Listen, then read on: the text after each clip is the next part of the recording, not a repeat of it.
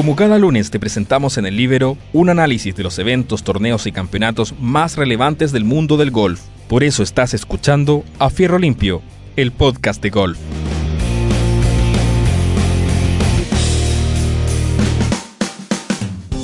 Hola, hola, ¿qué tal amigos? Aquí en una nueva edición de nuestro podcast de golf A Fierro Limpio por el Libero.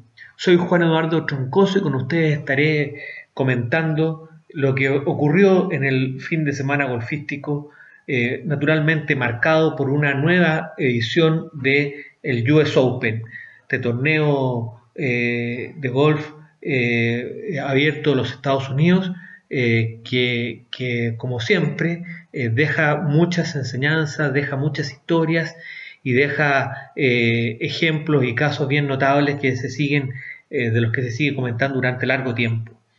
En esta oportunidad se disputó, bien digo, la edición número 120 del torneo en la cancha de Winged Foot, este, este club que está ubicado eh, a media hora del centro de, Manhattan, en New York, y que fue nuevamente escenario eh, de eh, momentos bien difíciles y singulares para los competidores.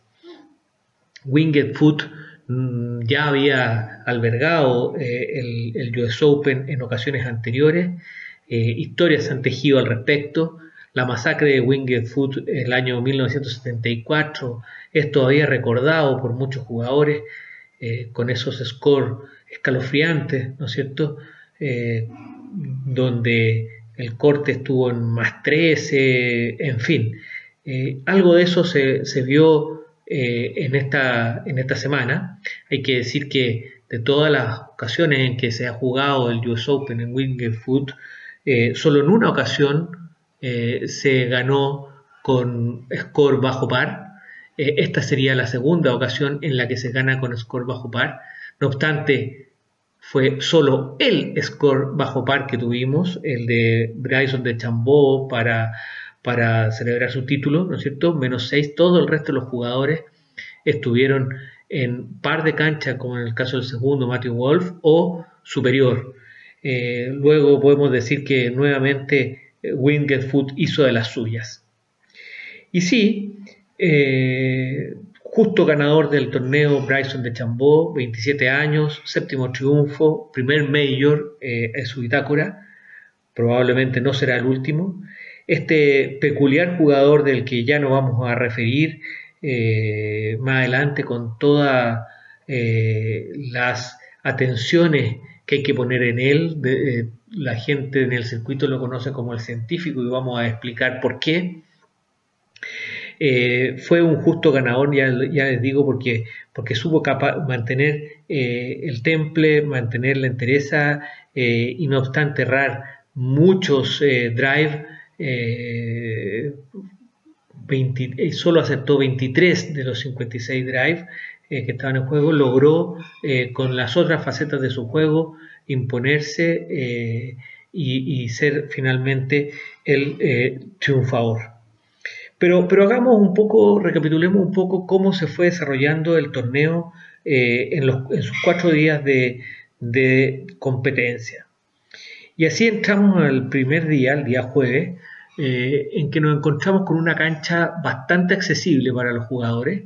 21 eh, eh, de los 144 jugadores que estaban en competencia hicieron score bajo par, lo que para Winged Foot y también para el US Open, pero especialmente para Winged Foot, para esta cancha, era, era, algo bastante inédito.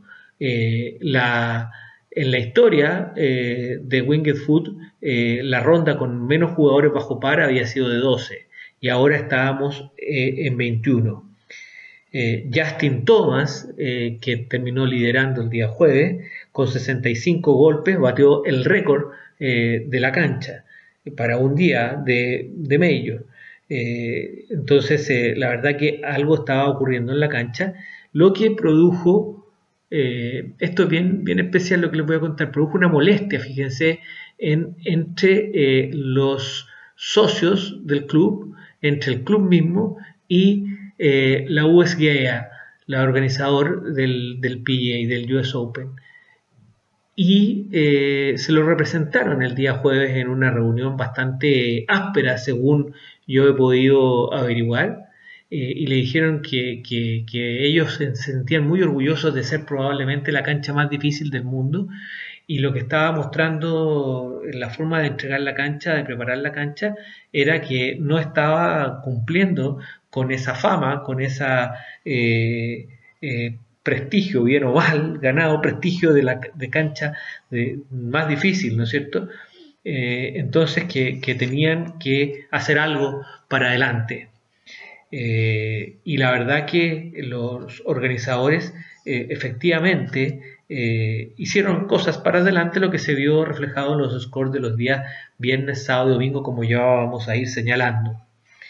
Eh, ese primer día, eh, ya decíamos, Justin Thomas rompe el récord, termina en primer lugar con 65, Joaquín Niman en una excelente, una excelente ronda de menos 2, con 68 queda dentro del top 10.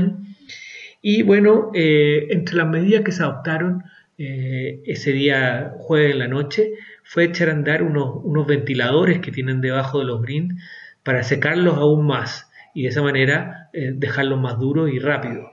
Eh, los greens de, de Winged Foot son de ese pasto denominado POA, que es muy, muy usual en los Estados Unidos y que tiene eh, un pequeño, ligero pelito, digamos, ¿no es cierto?, que eh, eh, juegue a favor o en contra, digamos, según la ubicación como este esté. Entonces, entonces eso colabora para hacer más difícil todavía el, golpe del pattern. Y si a eso se le suma greens duros y secos, que los hacen más rápidos, tan ondulados como los que, los que pudimos ver en Winged Foot famosos, ¿no es cierto?, los green de Winged Foot por, por su movimiento, por sus ondulaciones. Eh, la verdad que eh, ese solo hecho efectivamente ya representaba una dificultad mayor eh, para los jugadores el día viernes. Súmele a eso posiciones de bandera más complejas y en fin se dio lo que, lo que era esperable que se diera y la cancha jugó el día viernes mucho más difícil que el primer día. La cancha mostró entonces sus garras, los scores subieron mucho, eh, el tablero terminó liderado por, Patrick Reed con menos 4, Justin Thomas que como ejemplo el día eh, jueves había hecho 65, al día siguiente terminó con 76 golpes para que generase un acumulado de más 1. Eh, Joaquín Niemann, que había comenzado con 68, tuvo una segunda ronda de 73 para presentarse con eh, más uno al corte. Y el corte eh, eh, es el fiel reflejo de estas nuevas circunstancias de, la cancha. cerró el corte con más 6 y lo más importante o lo más impactante es la cantidad impresionante de jugadores notables que, que no hicieron el corte por de pronto Phil Mickelson, que quizás era más esperable por, sus condiciones, por, la situación eh, eh, ya de su carrera, eh, pero tampoco pasaron el corte Tiger Wood, Colin Morikawa, el ganador del PGA Championship, el anterior Major, y la gran revelación de estos tiempos del golf, tampoco pasó el corte. El campeón defensor, eh, Gary Goodland, campeón eh, eh, del US Open la temporada pasada en Pebble Beach, tampoco pasó el corte.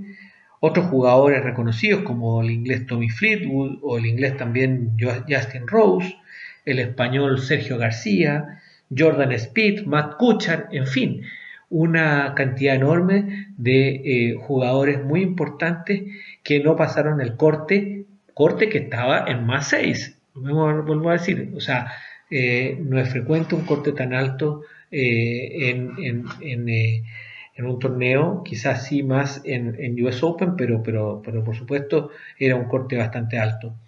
Y así entonces llegamos a el día sábado, el famoso Moving Day, donde los jugadores se ponen en posición de disputa del torneo. Y efectivamente eso fue lo que ocurrió. Fueron disminuyendo ya los jugadores que están bajo par. Eh, quedaron ya solo tres jugadores eh, bajo par después del día sábado. El, torneo liderado por, por Matthew Wolf con menos 5, Bryson de Chambó con menos 3 y Louis Townsend con menos 1, sudafricano. Fueron los únicos tres jugadores que después del día sábado terminaron eh, su jornada con un acumulado de bajo par. Joaquín Niman eh, quedó en el undécimo lugar, eh, hizo una buena ronda de 72 más 2 para un acumulado de más 3. ¿Qué fue lo notable del día sábado? Probablemente lo más notable fueron esas imágenes que nos quedaron de eh, una vez que todos los jugadores ya estaban eh, en sus casas, se habían retirado del campo. Eh, Bryson de Chambó, que falló muchos drives el día sábado, no obstante, el resto de su juego anduvo de maravilla, razón por la cual terminó segundo en el tablero. pidió que le prendieran la luz de la cancha de práctica y se fue con su entrenador a practicar nada más que drive drive y madera 3. Madera 3 y drive, repeticiones eh, a oscura para encontrar dónde había estado eh, su eh, problema el día sábado y quedar con buenas sensaciones de cara al día domingo. Y le fue muy bien en la conferencia de prensa después del torneo. Dijo que en esa práctica había descubierto que el codo brazo izquierdo no estaba lo suficientemente recto en su golpe, eh, razón por la cual eh, er, erró tanto greens, o sea, tanto fairways por el lado izquierdo.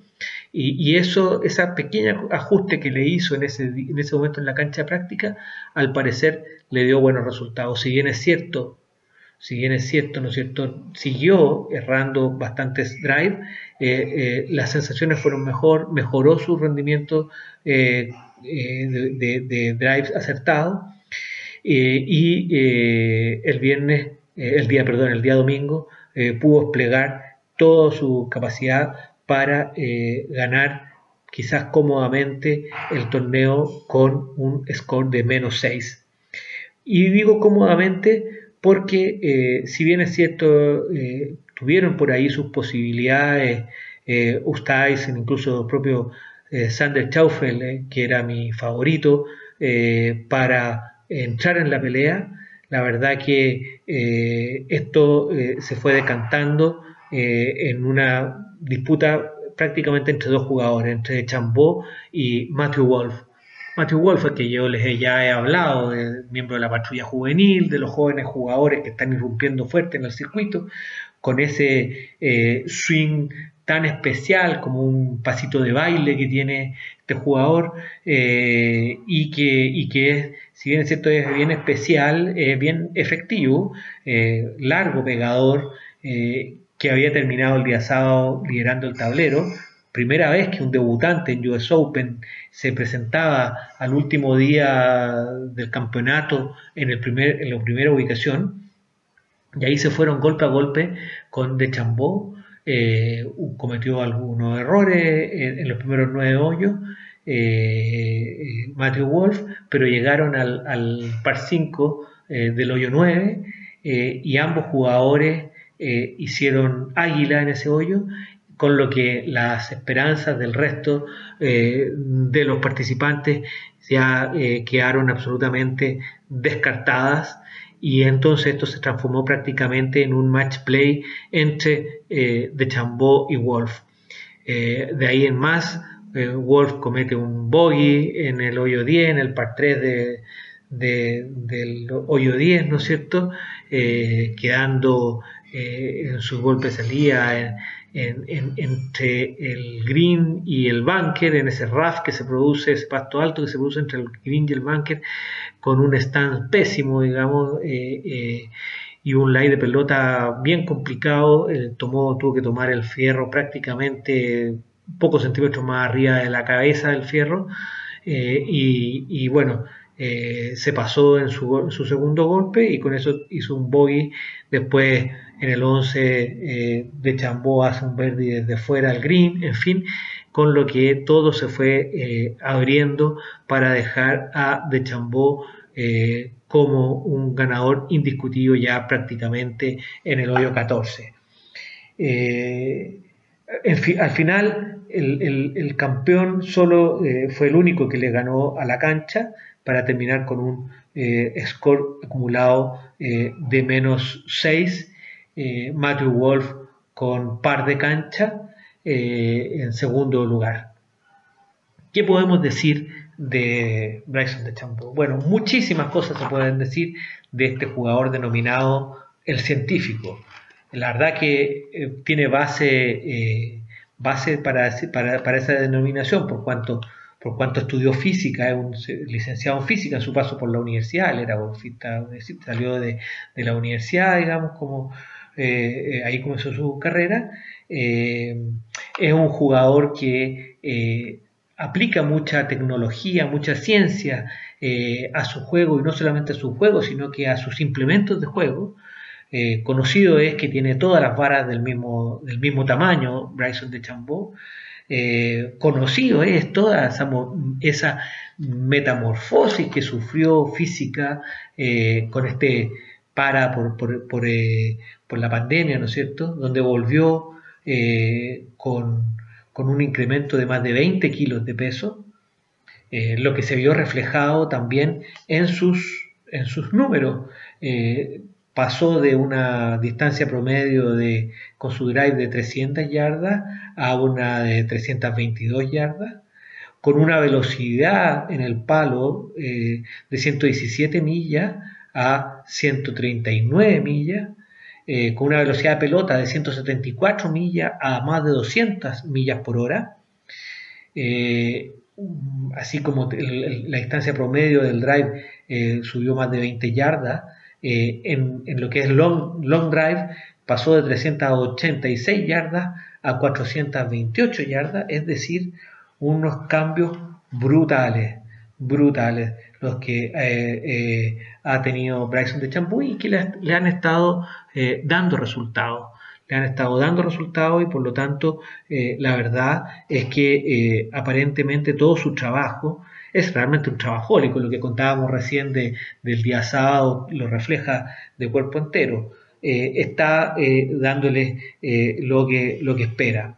la verdad, él dice que eh, la ciencia aplicada le entregan datos eh, que manejados por él le, le, permiten dar mayor seguridad a su juego.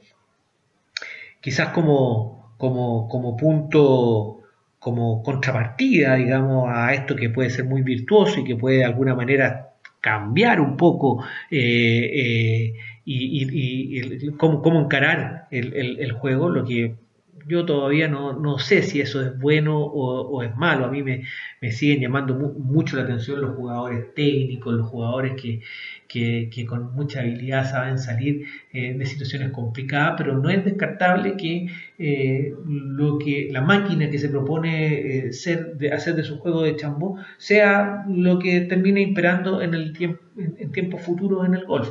Es un tema para tenerlo en cuenta, para analizarlo, para darle una vuelta y para ir viendo que si hay gente, jugadores nuevos, jóvenes que se vayan sumando a, a esta a esta manera de encarar el golf que tiene, que tiene de Chambó. Eh, la, como contrapartida, digo yo decía recién, es que eh, la verdad que se hace un poquito tedioso y un poco lento el juego, porque es tanto análisis, tanto saca su libretita, que, que tanto conversa con, con el CAI, tanta información que es la que tiene que procesar, que, la verdad que hace que el juego sea, se, se, ponga un poco más lento y un poquito más tedioso. Pero en fin, eh, quizás esto mismo él también lo puede ir trabajando y lograr eh, mejores, mejores eh, ritmos de, de juego. de hecho, ya anunció que en su en su desarrollo científico eh, va a continuar eh, eh, trabajando. Y así espera subir, por ejemplo, para el próximo Major que se va a disputar en noviembre en Augusta, son los dos Majors que se suspendieron de la temporada pasada, que se van a jugar este año, pero ya parte de la temporada 2020-2021, Augusta National, en noviembre, él ya dijo que quería subir su peso de 105 kilos a 111, 6 kilos, y va a usar como vara para el drive la más larga que el reglamento le permite. Son 48 pulgadas, esto prácticamente 120 centímetros. Con eso pretende eh, desplegar aún más potencia en su drive y quizás ganar aún más yardas. Vamos a ver eh, qué pasa con las canchas, qué pasa eh, con los organizadores de los torneos frente a esta revolución que está produciendo de Chambó. En fin, vamos a los resultados finales del torneo. el resumen de Chambó menos 6, eh, primer lugar, Matthew Wolf en par de canchas, segundo lugar, Ostusen tercer lugar con más 2, Harry Singlich en lo que fue una sorpresa, el cuarto lugar con más 3 y mira, mi gran favorito, como les comenté la semana pasada, Sander Chaufele, eh, terminó en un quinto lugar con más 4. Entre los latinos, eh, Joaquín Niman eh, terminó, fue el mejor de todo, en el lugar 23. Eh, hay que, en, lo que es su mejor actuación en Majors. Eh, la anterior era un corte que había pasado en un PGA Championship, no el del año no el de este año, sino el del año anterior. así que ahora tuvo una, yo diría, una muy buena actuación, estuvo siempre metido en, la pelea.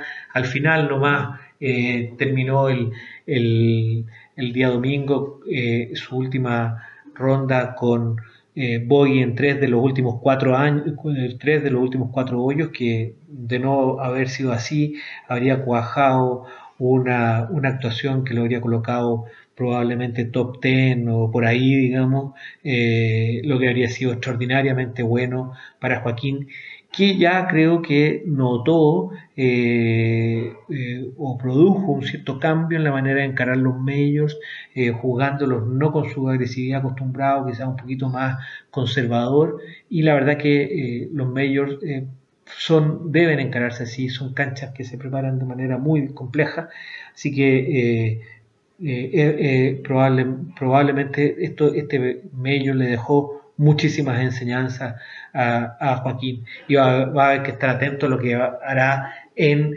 Augusta en noviembre y en los cuatro medios del, año 2021 cuya participación ya está asegurada por haber terminado entre los 30 primeros eh, en la FedEx del año pasado.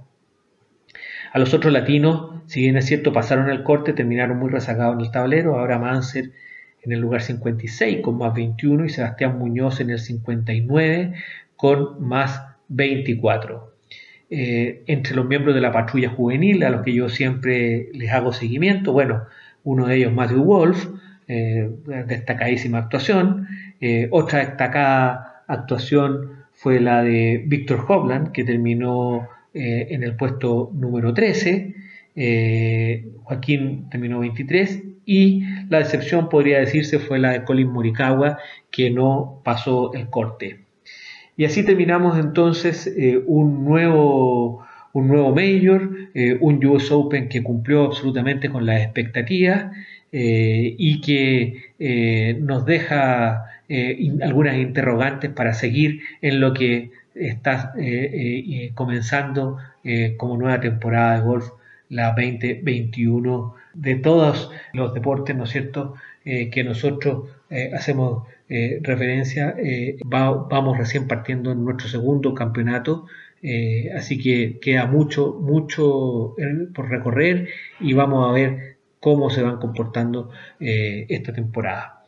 Así que eso ha sido amigos, todo por hoy y nos encontraremos el próximo lunes con el resumen del golf mundial eh, aquí en Aferro Limpio por el Libero.